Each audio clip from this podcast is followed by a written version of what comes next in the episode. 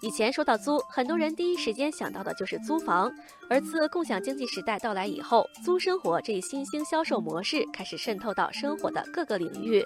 租房、租车、租手机、租衣服、租包、租玩具，在新一代消费者的多样化需求中应运而生。也在悄然改变着越来越多人的生活。近日，一项对一千九百五十六名十八到三十五岁青年进行的调查显示，百分之七十点九的受访青年体验过以租代买的消费方式，百分之五十七点四的受访青年认为物品更新换代快，租用可以随时体验最新潮流。以租代买正在引领着消费领域的新风尚。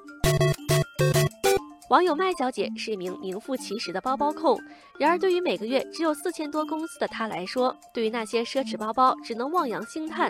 直到麦小姐无意间了解到包包可以租赁，LV、香奈儿等名牌包包只要花一两百元就可以租过来背上些日子，她感觉自己的生活层次一下子提高了多个档次。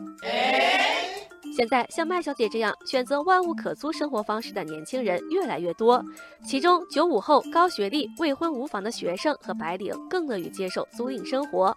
网友小咖说，虽然收入不算高，但是他们愿意在生活品质上投资。花费两三千可以过得像月入三五万，在他们看来，东西是租来的，喜悦是自己的，实惠是实在的。网友扣扣表示，租生活不仅能用最少的钱享受最大的快乐，而且使过去的买用扔单线型消费变为现在的租用还循环型消费。网友雨做的云说，租不都是因为囊中羞涩，更是一种环保、时尚、前卫的生活态度。